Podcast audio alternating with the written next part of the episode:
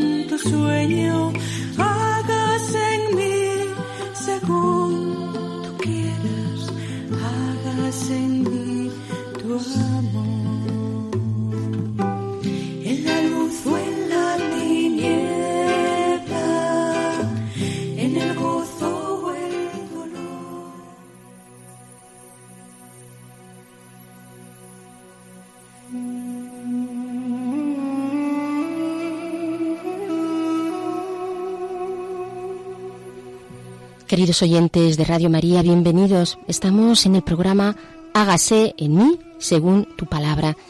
Les saludamos los que pertenecemos al equipo de este programa y que estamos encantados de estar con todos ustedes. Marisa López, el padre, quizás saben ustedes, salesiano, padre Carlos Rey Estremera, que desde Burgos siempre nos acompaña, y quien les habla, Inmaculada Moreno. Un saludo para todos ustedes.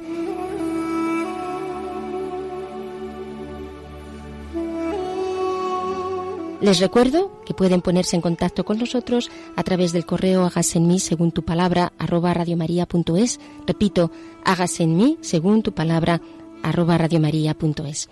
Y muchísimas gracias por esos correos que nos siguen llegando, correos que nos motivan, que nos animan a seguir aquí con todos ustedes. Gracias.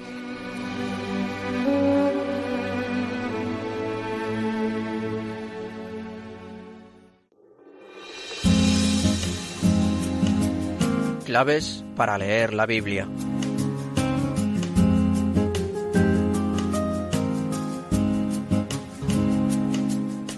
Si recuerdan, en los programas anteriores, y van siguiendo pues, eh, estos programas, mm, estábamos viendo un documento importantísimo, que es el documento sobre la interpretación de la Biblia de 1993.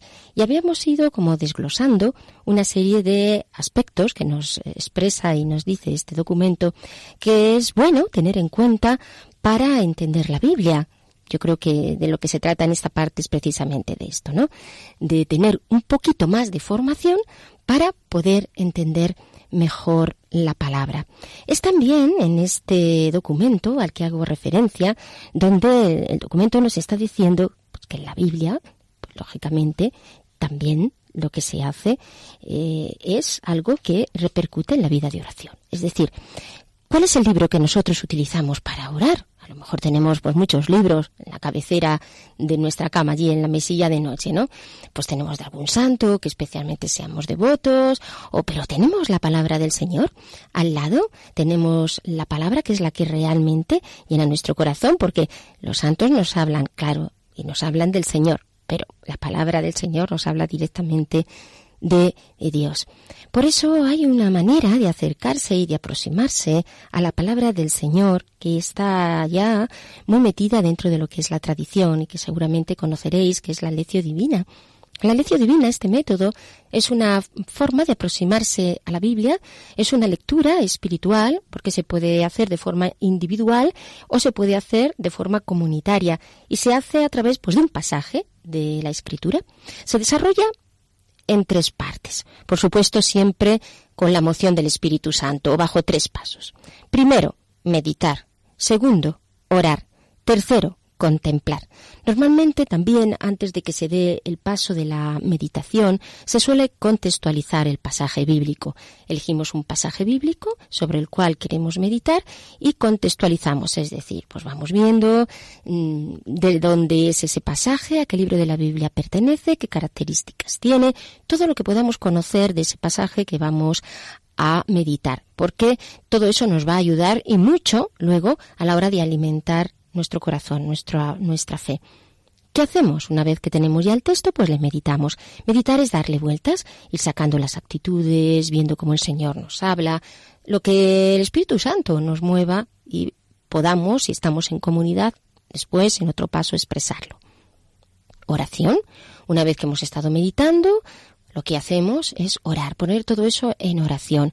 Una oración que en el silencio del interior nos lleva al Señor. Y al llevarlo al Señor puede ser que termine en contemplación. Debe de terminar en contemplación, donde yo voy mirando, contemplando características, como ya lo he hecho en la meditación, y me deja en el Señor. Me deja conectado en Cristo, conectado con Cristo, y esto me permite pues que el Señor lo que hace con el alma es elevarla hacia Él y hacernos gustar de Él.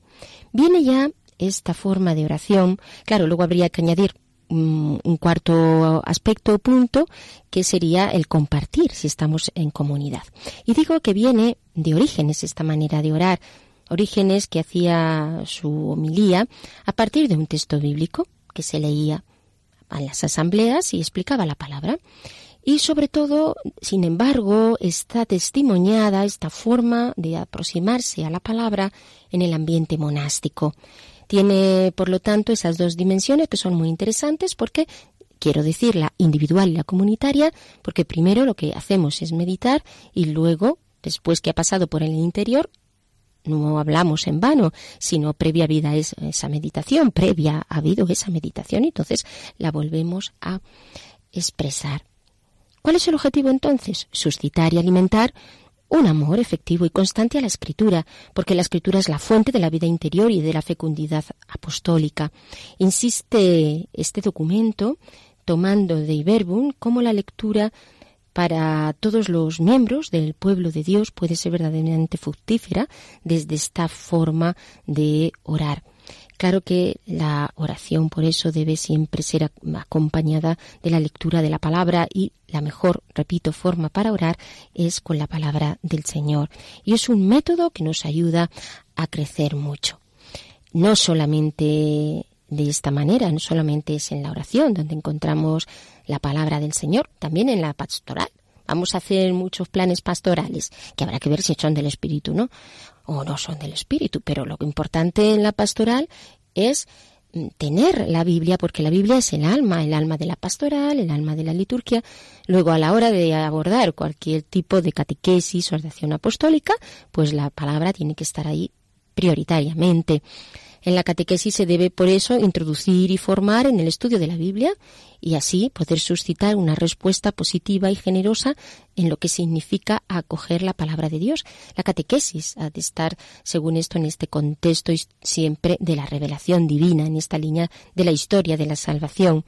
Por otra parte, Ahí en la predicación, pues también tiene que estar, no solamente en la catequesis, en la misma predicación también tiene que estar la palabra del Señor. ¿Cómo va a ser viva, carismática y creativa si no está en ella la palabra del Señor? Y de esto se trata, que una predicación sea ya con estas características también en la misma humilía, puesto que hemos leído, se ha leído la palabra, que el sacerdote pues vaya profundizando en esa palabra. Y muchas veces, pues cuando el sacerdote no hace eso, pues claro, mm, se echa de menos porque te das cuenta que es lo fundamental. También en la evangelización. Si en la evangelización no evangelizamos con la palabra, dado las situaciones que tenemos, pues ¿dónde vamos? En cualquier tipo de apostolado. Dice el documento, la importancia siempre creciente de los medios de comunicación de masa, diario, radio, televisión, exige que el anuncio de la palabra y el conocimiento de la Biblia sean propagados por todos estos medios.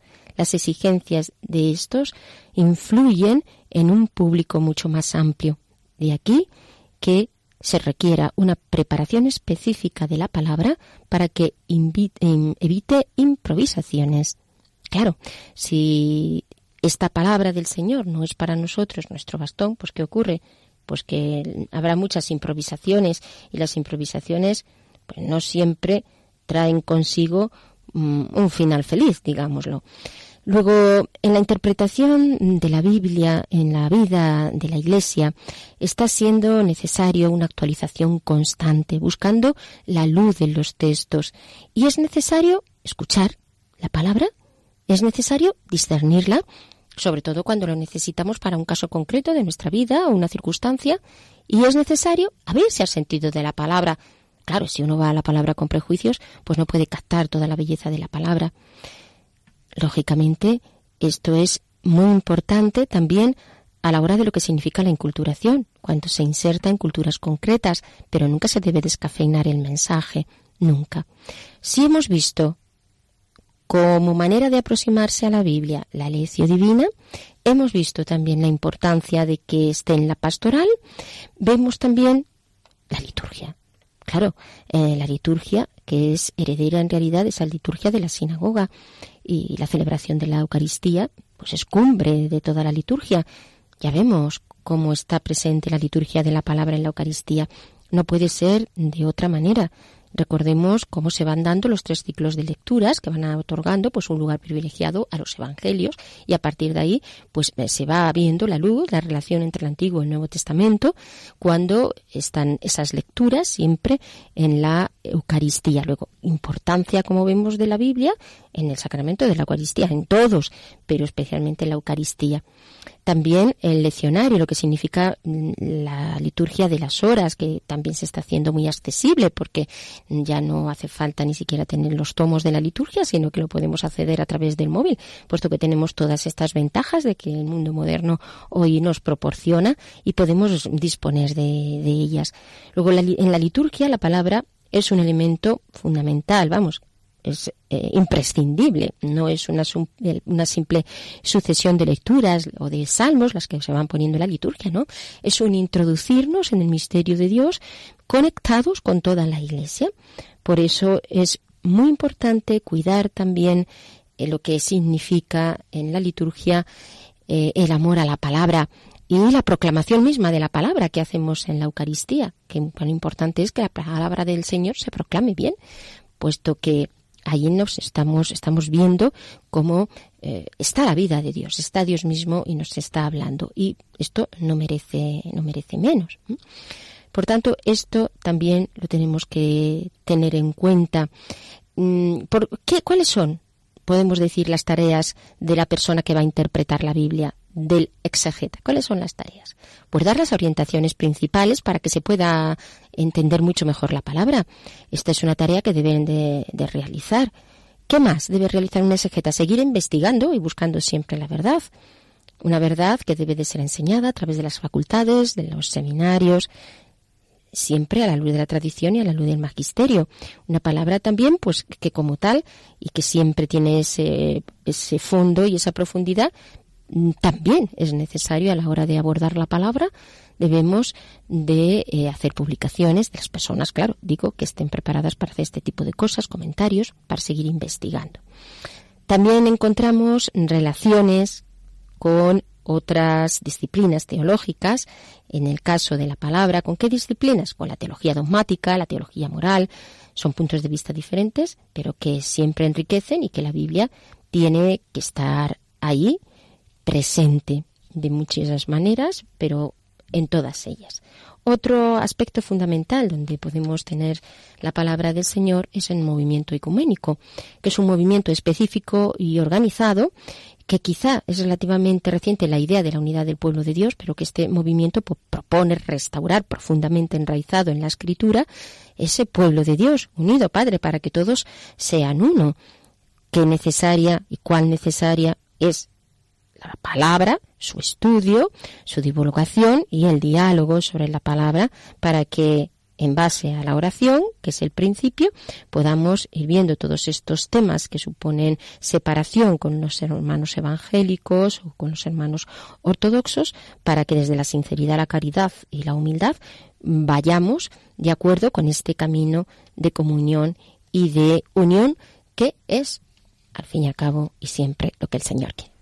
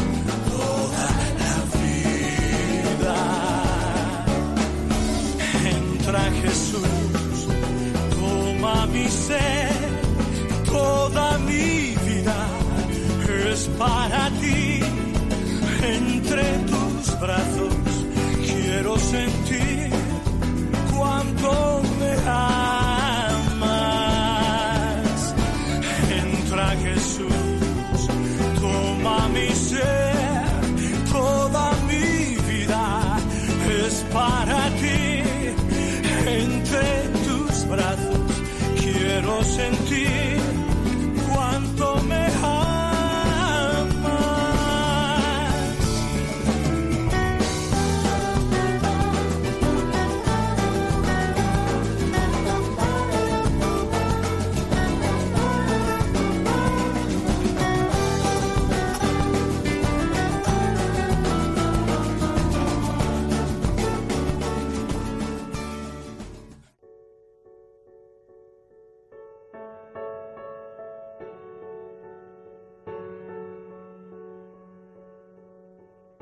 Queridos oyentes, pues esto es lo que queremos, escuchar la voz del Señor, porque cuando escuchamos su palabra es entonces cuando hay una fecundidad en nosotros.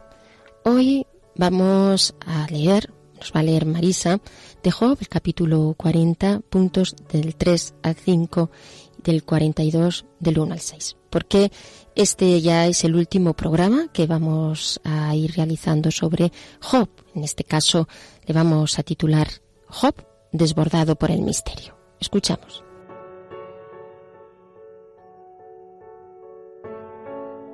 Yahvé se dirigió a Job y le dijo, ¿Aún disputará el censor con el Todopoderoso?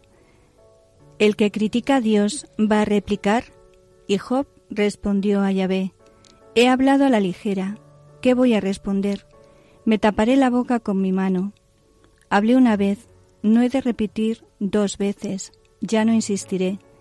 Sé que eres todopoderoso, ningún proyecto te es irrealizable.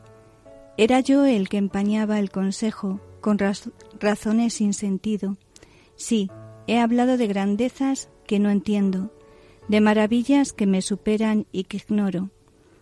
Escucha, deja que yo hable. Voy a interrogarte y tú me instruirás.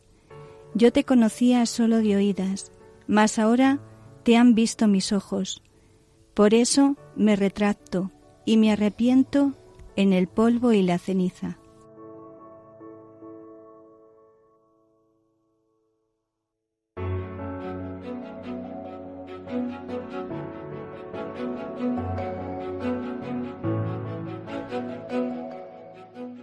Hemos escuchado este texto de Job. Les recuerdo que estamos en el programa Hágase en mí según tu palabra, que seguimos viendo el personaje de Job, un Job que se siente desbordado por el misterio.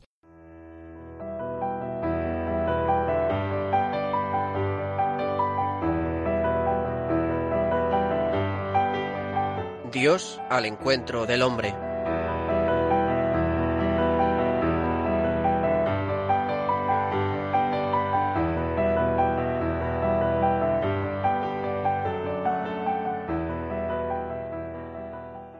Y vamos a introducir al padre Carlos.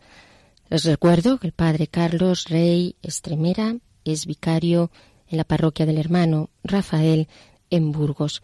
Él nos va a dar la experiencia de la palabra. Escuchamos. Estimados y muy queridos oyentes de Radio María, hemos titulado este último programa sobre Job desbordado por el misterio. ¿Por qué? Porque si la existencia del mal es un misterio que el ser humano no consigue descifrar, también lo es el conjunto de la creación, y mucho más lo es el propio Dios, y sólo Dios da razón de todo ello. Dios no responde a las preguntas de Job, ni explica el porqué del mal, tal como Job y nosotros desearíamos, pero se presenta ante él ahondando más y más en el misterio. Pues bien, es la propia presencia de Dios la respuesta que colma el deseo de Job. Es lo que veremos en este programa. Comenzamos. Con el silencio de Job ha terminado el segundo acto teatral y ha bajado el telón. Cuando éste se levanta de nuevo sucede algo sobrecogedor. Por fin Dios interviene. Entonces el Señor habló a Job desde la tormenta. Así comienza el último acto, que comprende los capítulos 38 a 42, los cuales constituyen una de las páginas más sobrecogedoras y poéticamente bellas del Antiguo Testamento. Dios calla, tarda en hablar, pero he aquí que por fin habla y responde a Job. Dios no es silencio, es palabra, se revela. Parece lejano, invisible e insensible a los gritos del ser humano. Acudo tras él a todas partes y no está. Lo busco y no lo encuentro. Se esconde y no lo veo. Pero por fin el ser humano puede percibir su cercanía y su palabra. El Dios silencioso que se hacía esperar habla. El Dios lejano rompe las distancias. He aquí su sentido. En primer lugar, Dios responde a Job preguntándole a su vez, nada menos que unas cincuenta preguntas en cascada. Segundo, mediante las mismas, Dios hace ver a Job las maravillas de la tierra y del mar, la belleza de la naturaleza, la grandiosidad del cosmos y de los fenómenos atmosféricos, los portentos del reino animal. Las preguntas se reducen a una única. El cosmos con sus fenómenos, la naturaleza con sus seres, ¿no contienen algo de maravilloso e insondable? ¿No remiten más allá? Tercero. Lo maravilloso y lo insondable del cosmos y de la naturaleza remite al ser humano a lo insondable de Dios. ¿Cómo medir y juzgar a Dios para pedirle cuentas? Hay una barrera infranqueable entre Dios, el Dios trascendente, soberano y libre, y el ser humano, mera criatura contingente. ¿Cómo juzgar su obra? Mil años en tu presencia son un ayer que pasó, dice el salmista. Cuarto. Este mundo no es un caos gobernado por el poder del mal o por un Dios arbitrario y perverso. Dios vela por todo, todo es creación suya, y por ello todo es una teofanía de Dios, ámbito en el que se puede, en el que puede ser visto como bueno, providente y omnipotente contra el mal. Quinto. Después de cada serie, Job, abordado y desbordado por Dios, responde con una confesión de admiración se siente anonadado, pasmado, sobrepasado. Con sus preguntas en cascada Dios aborda y desborda a Job. Le emplaza ante las maravillas que tiene ante sus ojos en el cosmos y en la naturaleza, llevándole al límite de su estupor. Dios le cierra la boca a base de preguntarle a su vez y responde a sus preguntas con más y mayores preguntas. Todo, incluso este mundo, está impregnado de misteriosidad e, e, impenetrabilidad. No hay que achicar el misterio, sino reconocerlo en toda su amplitud. También el bien, el amor y la belleza son misterio. Fabulosa pedagogía. A las preguntas de Job, Dios responde aumentando la capacidad de admiración y pasmo, de silencio y pregunta del mismo. Por aquí comienza su respuesta a sus protestas y acusaciones. Job tenía razón al plantearlas. No hay que aceptar sin rebeldía y sin protesta el sufrimiento y el mal. Pero no reduce el misterio si lo reduce solo al mal. Tiene razón cuando acusa a Dios.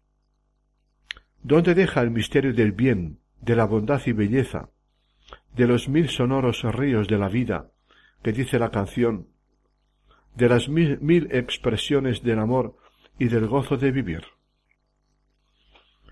A base de preguntas, Dios quiere dilatar el corazón y la mente de Job. Tú dices, no se puede comprender a Dios, es misterio desconcertante. No sabes cómo conduce la historia, por qué permite la injusticia, cómo ejerce su poder y su bondad. No hay misterio el mundo que tú pisas y crees conocer y dominar. Si no puedes explicarte mil cosas de aquí abajo, desde tus ciencias sobre todo el por qué, el de dónde y el hacia dónde vamos los seres humanos y la historia, ¿cómo pretendes comprender el misterio de Dios y de su plan sobre los seres humanos? El ser humano vive ante un espectáculo permanente, ante un derroche de belleza, orden y equilibrio, de vida multicolor e inabarcable. Un escenario donde Dios muestra su poder y su bondad, su solicitud por los seres, su cuidado por la vida, su gratuidad, su sabiduría inconmensurable. Job se escandaliza por el mal y el dolor que se dan. ¿Por qué no asombrarse por el bien, la maravilla y la belleza que despliega Dios en el mundo? Las preguntas no son toda la pedagogía de Dios.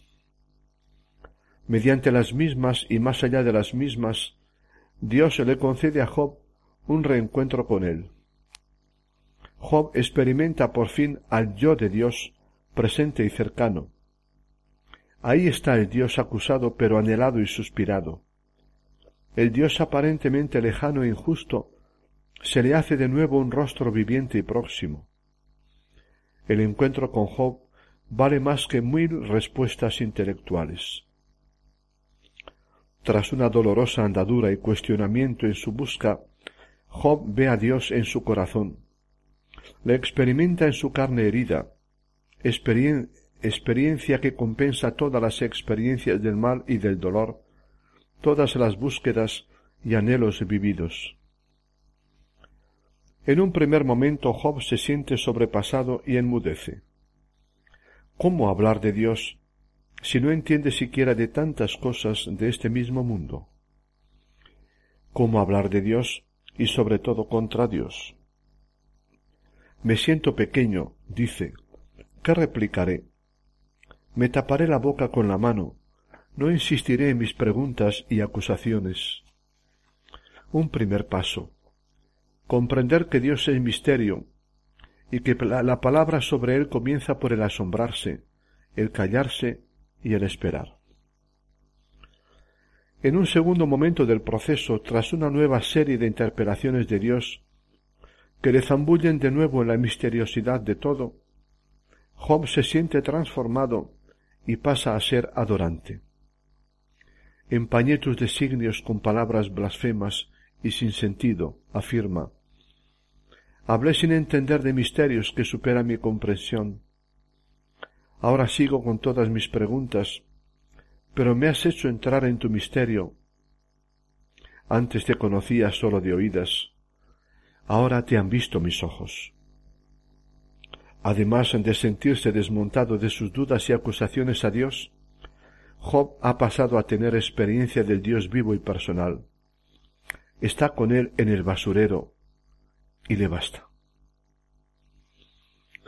Dios no ha respondido a las preguntas de Job, no le ha dado explicación alguna sobre el mal e injusticia de este mundo, pero le ha respondido introduciéndolo en su propio misterio. Lo que más se necesita el ser humano. El misterio de Dios no es para ser explicado, el misterio se vive más bien que explicarlo. Se acepta más bien que indagarlo. Se agradece más bien que mirarlo analíticamente. Cuando lo vives, todas las preguntas se te disuelven. Experiencia más colmante que las mejores experiencias del ser humano. No elimina el dolor y el mal, pero te permite integrarlos, en medio de los mismos, Dios puede ser cielo para el ser humano que vive en los pequeños o grandes infiernos de aquí abajo. Dios penetra como luz en la tiniebla humana y la ilumina. A la pavorosa experiencia de finitud y reducción de Job ha sucedido la experiencia de Dios como plenitud colmante. Experiencia de su palabra y experiencia de su presencia, pasando por la experiencia del silencio, ausencia y lejanía de Dios. Los dos modos juntos que tiene Dios en el libro de Job y en toda la Biblia de introducirse en el corazón humano y de introducir al ser humano en su corazón. Dios no es mudo, habla, no es silencio, es palabra. No es lejanía, es presencia y rostro. pero no está al alcance del ser humano. Y ha hecho falta que Job le experimente como silencio y lejanía, incluso injusticia, para que le busque apasionadamente, llore su ausencia y su silencio, le invoque a rabiar desde el dolor, para que, por fin, Dios en su bondad le responda y se le muestre la mejor respuesta, el encuentro. Dios no ha respondido a las preguntas intelectuales de Job, pero ha respondido a sus malestares e interrogantes existenciales. Su experiencia le vale más que mil palabras, explicaciones y teologías. Le ha serenado. Job acepta ahora vivir la existencia con toda su problematicidad. Es misteriosa, pero no absurda, llena de enigmas, pero admirable, a menudo dolorosa y con todo aceptable desde Dios, presencia luminosa en la tiniebla. Tras un largo y turbuloso recorrido, este segundo Job acaba por llegar a la fe serena y confiada del primer Job. Ha acabado por intuir que si podía fiarse de Dios cuando le comprendía, tiene también sentido confiar en Él también desde la tiniebla y el silencio, el infierno y la fe desnuda, sin acabar de entenderle con razones. Job acaba por rendirse, porque ha redescubierto a Dios. Su rendición no es sumisión del esclavo por miedo a su amo, es volver a fiarse de Dios. Le ha descubierto más profundamente precisamente desde el sufrimiento y porque sus mil preguntas eran preguntas de búsqueda de un Dios más real. Tras un itinerario doloroso, Job llega por fin a la fe madura del Job primero. Ahora cree con una fe pasada por el crisol de la realidad, por la confrontación con los interrogantes que plantea la existencia. Ha tenido que sentirse desbordado por las preguntas que pone el universo mismo. Dios es todavía más grande que mis graves preguntas. Qué insondables son tus decisiones y qué inescrutables tus caminos, dirá Pablo. Ha tenido que pasar, sobre todo, por vivir una experiencia más honda del Dios vivo para madurar en la fe. En una palabra, este Job destrozado, desnudo, llagado y postrado en el basurero, es un gigante de hombre y de creyente. Ha terminado como el primer Job, creyente de talla gigantesca, pero ha necesitado vivir un largo y tempestuoso itinerario, cuajado de preguntas, sospechas y rebeldías. ¿No es el caso de muchos hombres y mujeres del comienzo de este tercer milenio? Generación de creyentes a los que, como a los judíos de los siglos sexto a cuarto antes de Cristo, la fe en Dios no les resultaba inocente, evidente, con natural y fácil, sino fe herida en un Dios que sigue siendo desconcertante. Fe buscadora y nacida de un encuentro más hondo con Él, ¿Se puede ser creyente hoy de otro modo? ¿El cristiano de mañana será místico o no será cristiano? El Job creyente de los dos primeros capítulos del libro nos dejaba pasmados, con la sensación de yo no soy como él. El Job de los capítulos tres a cuarenta y dos nos asusta por el abismo de su dolor y por la audacia de sus preguntas. ¿Cuál de los dos nos refleja mejor? ¿Por qué? Con todas sus blasfemias y cuestionamientos radicales, el libro de Job forma parte de la Biblia. Es palabra de Dios, pero surgida de los malestares y crisis que el ser humano padece en su existencia. Job mismo es palabra de Dios para los seres humanos de todos los tiempos es al mismo tiempo el ser humano que sufre, pregunta, busca, se atormenta, dialoga con la realidad y con Dios en mil tonos, y el creyente que acepta el misterio de la existencia y sus lados oscuros en espera confiada. Un libro de valor eterno, iluminador para el creyente que vive su existencia en fe desnuda, con mil interrogantes. Libro actual para los hombres y mujeres de este tiempo cultural. Un libro prácticamente desconocido por las iglesias durante siglos, fuera de los dos primeros capítulos y deficientemente leídos. Concluimos aquí, mis queridos oyentes, nuestra serie de cinco programas sobre Job. ¿Qué os ha parecido? Grande, ¿verdad? Muy grande. El libro de Job responde al problema del mal al nivel que podía llegar el Antiguo Testamento. En verdad, el problema del mal sólo será iluminado definitivamente a partir del Nuevo Testamento, cuando Jesús lo asuma, pase por él y nos libere del pecado desde él. Para despedirnos, un recordatorio.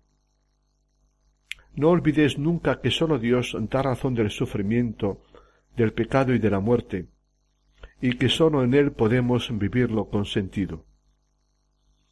Nada más. Ojalá nuestra reflexión sobre el libro de Job os haya ayudado, os haya ayudado a vivir nos volveremos a encontrar con nuevos personajes bíblicos. Hasta pronto. Muchas gracias, querido Padre Carlos, y vamos a pasar a escuchar una canción que nos habla de las moradas del Señor.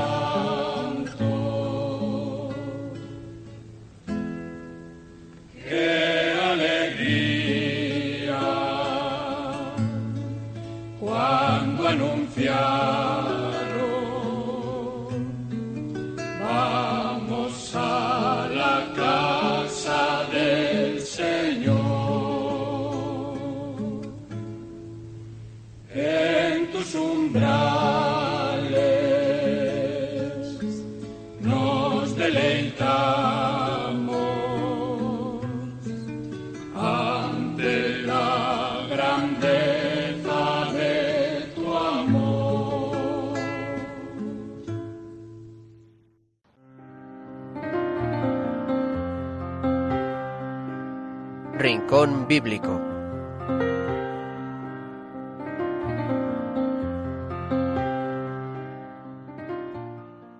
Queridos oyentes, ahora encontramos a Marisa que ya está preparando ahí su material porque vamos a hablar de Tisilon Gilesun, ¿verdad, Marisa?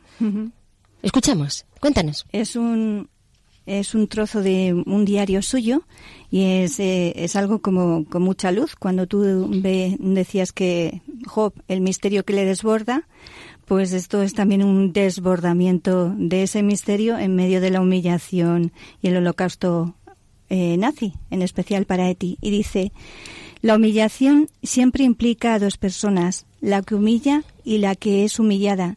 Si falta a esta última, es decir, si la parte pasiva es inmune a la, humillación, entonces ésta se desvanece en el aire.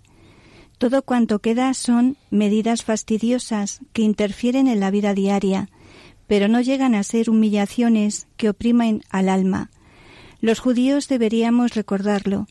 Esta mañana fui en bicicleta a lo largo del muelle de la estación, disfrutando de la amplia extensión del cielo en las afueras de la ciudad y respirando el aire fresco a pleno pulmón. Por todas partes había letreros que prohibían a los judíos pasear por esos caminos. Pero sobre el único y estrecho camino que nos quedaba también está el cielo intacto. No pueden hacernos nada, realmente no pueden.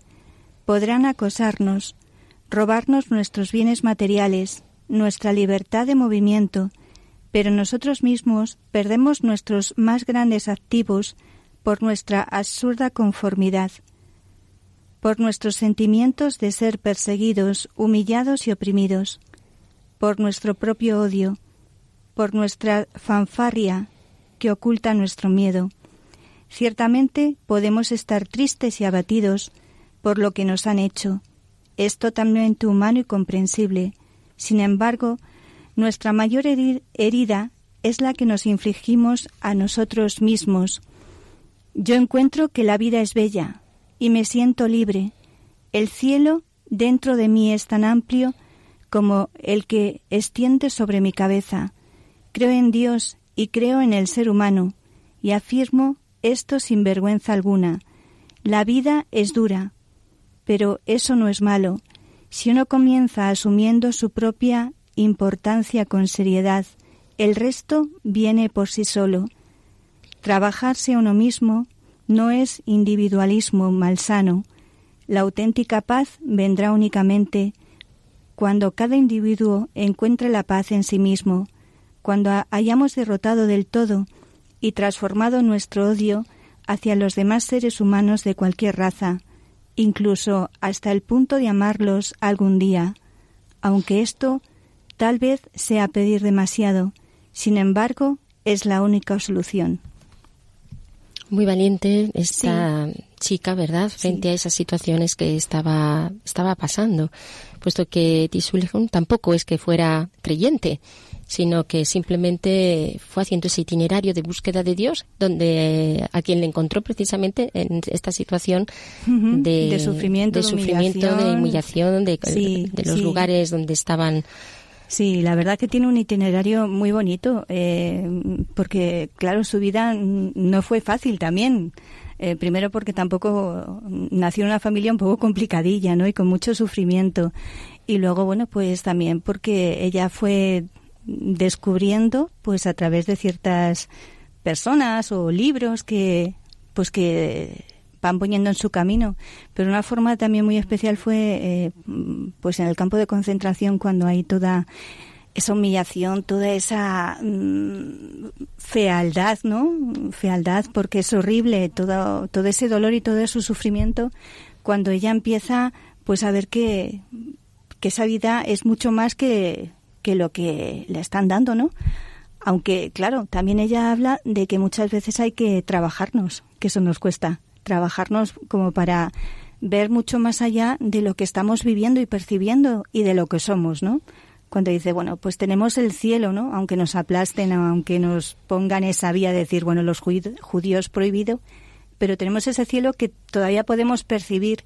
Y si no percibes esa, esa belleza también y esa bondad, pues es verdad que te queda, pues morirte ya directamente. Entonces es una forma, claro, de ir mucho más allá de lo que puedes estar viviendo a tu alrededor que también nos puede pasar sin, sin tener nazismo en nuestra vida, ¿no? como la veamos y como podamos enfocarla. La verdad que es muy interesante esta mujer. Sí, es un proceso muy interesante el que, por el que Dios le va, la va poniendo, cómo va encontrándole de pues de una manera muy interior y también con la autenticidad, claro, porque eso va haciéndole consciente de, de, que la existencia de Dios está ahí, que Dios existe y que, y que además es, eh, nos ama, ¿no? Y todo eso lo hace a través de un recorrido eh, personal que, que es muy interesante. Además está ahí pues esa, mm, esa capacidad para no quedar encerrada en, en, esta situación, ¿no? situación. sino que sale, sale de ella misma para darse cuenta, no, el mal no tiene la última palabra. Y decir esto en estas circunstancias no es nada fácil. El mal no tiene la última palabra, la victoria en el fondo es de Dios. Para mí yo creo que lo que está diciendo continuamente era la victoria es de Dios. La esperanza está significando eso, pues sí, que el cielo brilla y que, y que hay motivos para la esperanza, que esto, pues sí, es un sufrimiento atroz donde se ve la fuerza que tiene el pecado, pero esto no es no es mi destino, no, no es mi vida. ¿Mm? No es mi vida, no es verdad eso que me están diciendo de que yo no tengo dignidad, de que, porque pasaban por esa destrucción hasta esos niveles, sino que, que va más allá, está y, más y allá. sobre todo cuando ella habla que, que también tenemos que trabajarnos, ¿no? Trabajarnos interiormente como para mm, ir trabajando cosas que tenemos erróneas en, en nuestro interior, ¿no? Para conseguir esa paz que ella estaba hablando y otras cosas que en, en algunos momentos dice en sus escritos. Y entonces, eh, pues es verdad, es como cuando tienes que ejercitar la fe y te tienes que ir a, al gimnasio. Nosotros vamos al gimnasio para ejercitar el, el cuerpo o, y, bueno, ponerle a tono en muchas cosas, ¿no? Pues muchas veces eh, el ejercicio de, de cosas que tenemos dentro, para que podamos vivirlas de una forma diferente.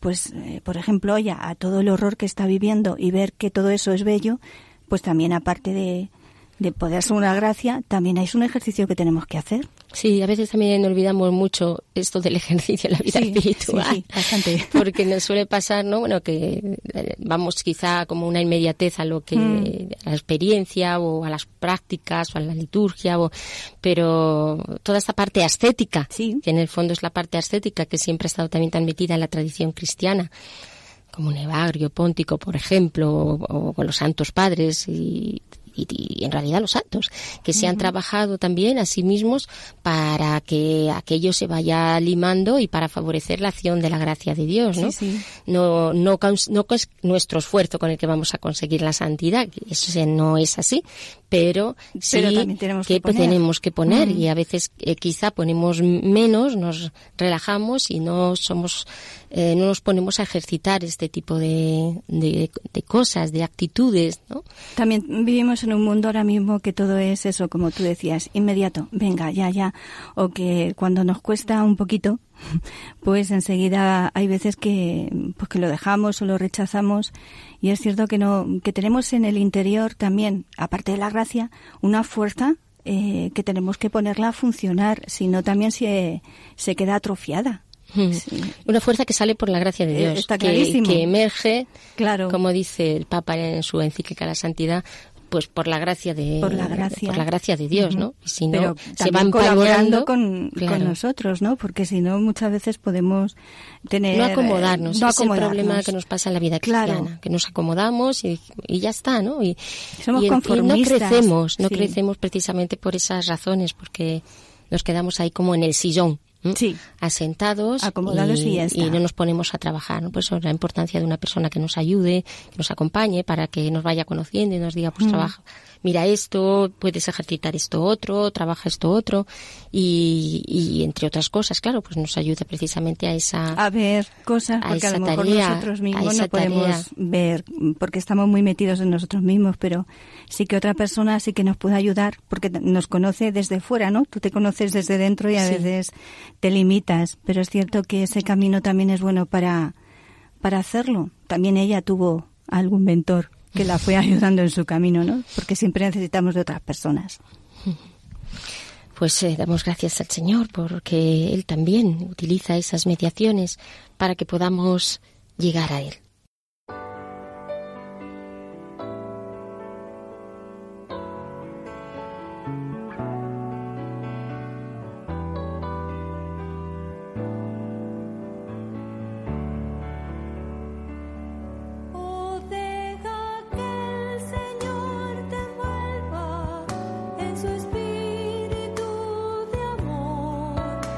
these.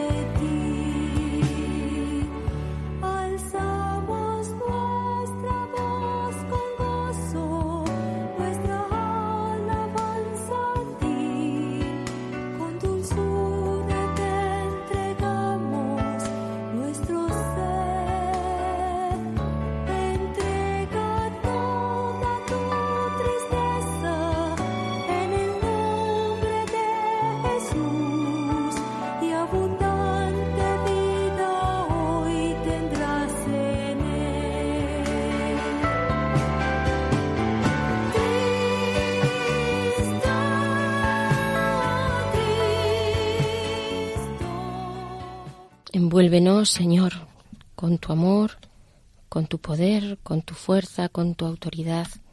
Se lo vamos a pedir al Señor a través del Salmo 107.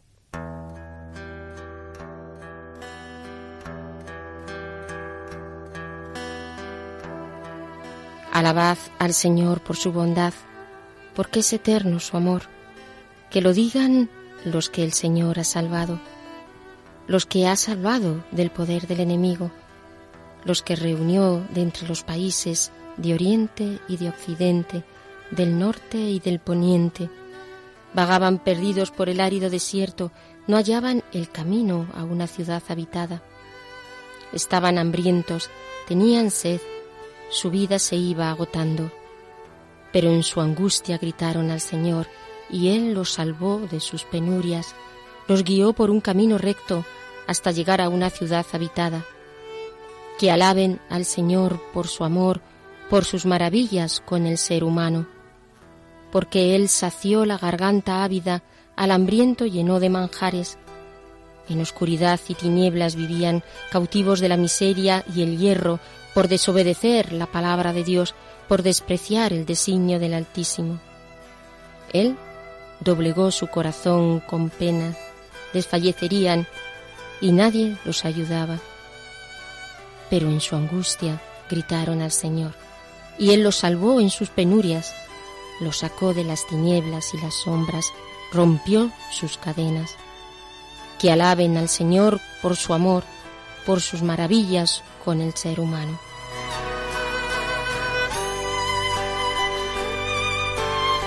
Te damos gracias, Señor, y te alabamos. Queremos alabarte por tu amor, por las maravillas que realizas con nosotros. Te damos gracias, Señor, porque tú nos libras del maligno, porque tú nos llevas a una vida de comunidad entre aquellos que también ha creído, con aquellos que han sido elegidos por tu amor. Yo vagaba perdido en un árido desierto, pero en mi angustia tú viniste a mí y me salvaste, Señor. Me guiaste por el camino recto, me llevaste a una ciudad habitada. Tenía hambre y tú me saciaste. Estaba en oscuridad y tú me iluminaste. Desobedecía porque en mi interior había rebeldía y tú me pacificaste Señor Jesús. Doblegaste mi corazón para que te reconociera como Señor, para que supiera adorarte, adorarte en medio del sufrimiento, adorarte en medio de tu misterio insondable de amor, adorarte sin comprender, adorarte en la confianza de los que sabemos que tú eres el Señor. Que te alaben, Señor, que alaben al Señor por su amor, por sus maravillas con el ser humano.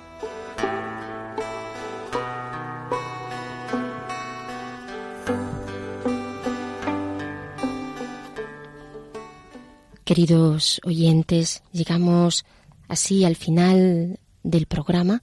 Les recuerdo que hoy hemos estado hablando de Job, un Job desbordado por el misterio.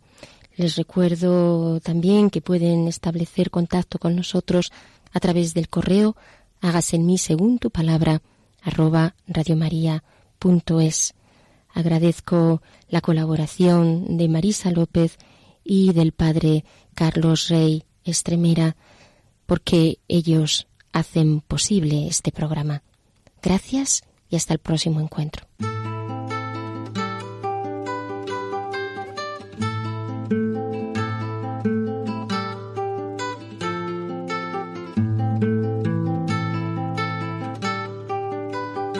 han escuchado Hágase en mí según tu palabra, con Inmaculada Moreno. Hágase en mí según tu palabra, hágase en mí según tu sueño, hágase en mí según